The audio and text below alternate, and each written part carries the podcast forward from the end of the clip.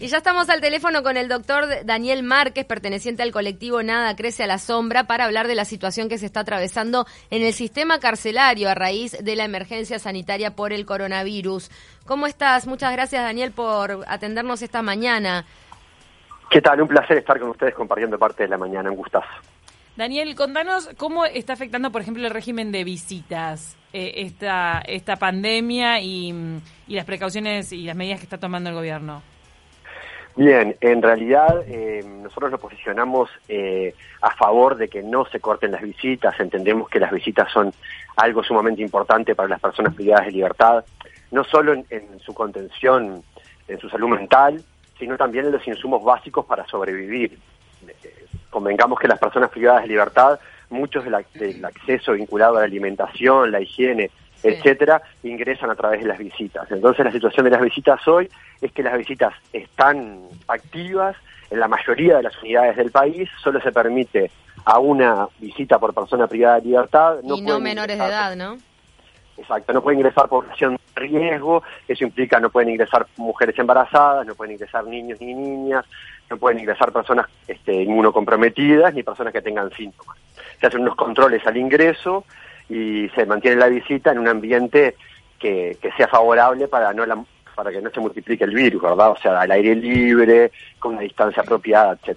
Bien, estamos hablando de 12.000 personas, casi 12.000 personas que están privadas de, libertad en 26 unidades del INR. ¿Cómo, ¿Cómo se está haciendo para tratar de que lleguen los productos que eh, las autoridades están recomendando para las medidas de higiene necesarias para contener la expansión de este virus? Eh, se sabe que dentro de las cárceles no se está contando con estos elementos de higiene. Sí, nosotros estamos trabajando en eso.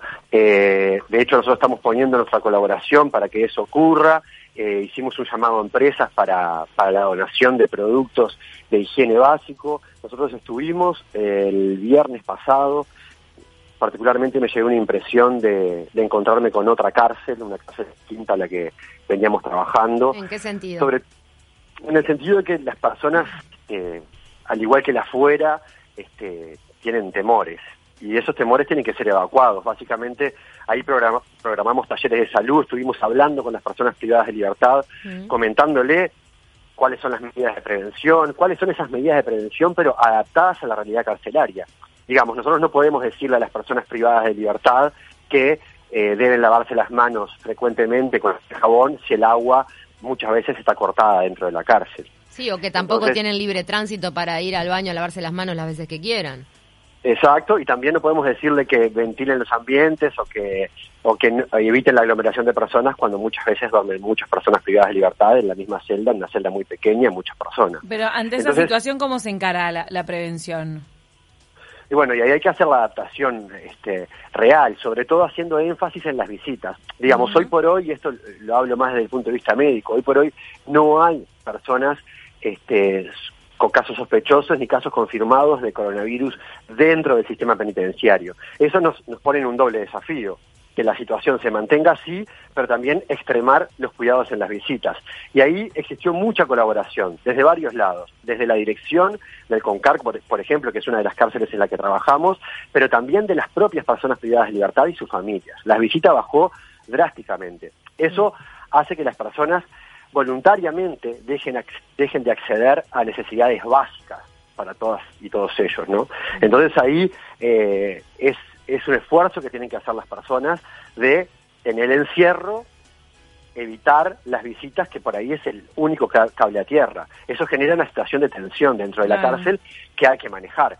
En otros países del mundo donde este, se ha privado de la visita, donde se han tomado medidas muy drásticas en la cárcel, la tensión aumenta muchísimo. Ya hay un ambiente de tensión naturalmente porque es muy difícil para la salud vivir en el encierro, para la salud mental, pero también para la salud biológica, para el riesgo cardiovascular, etcétera. Estábamos hablando recién de cómo se presupone desde institutos como InMujeres que eh, va a haber un aumento de la violencia, de la tensión en los hogares por esta eh, por esta situación de aislamiento y de encierro.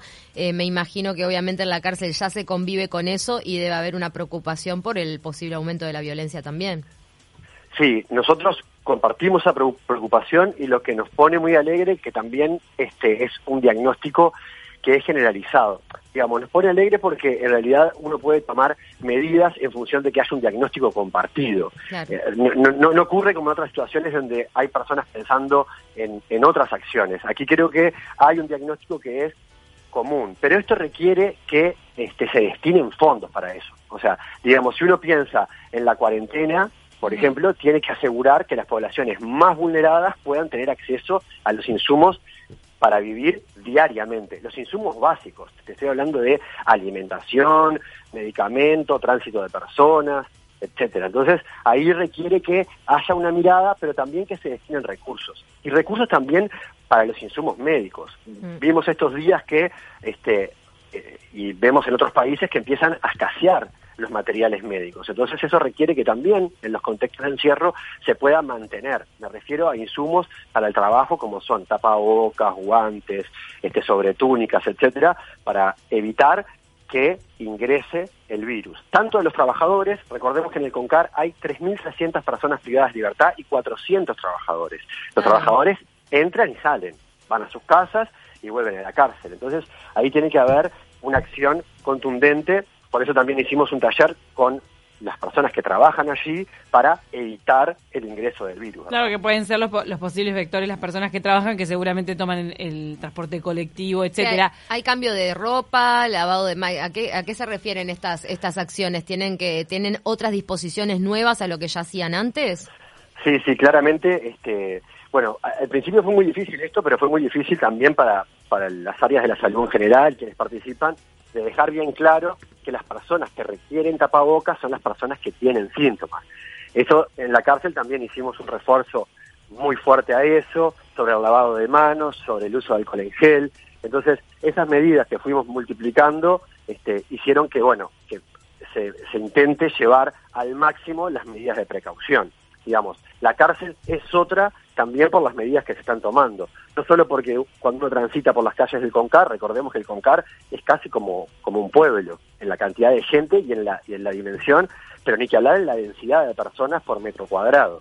Entonces también ahí uno se encuentra, que viene trabajando hace mucho tiempo, con otra situación.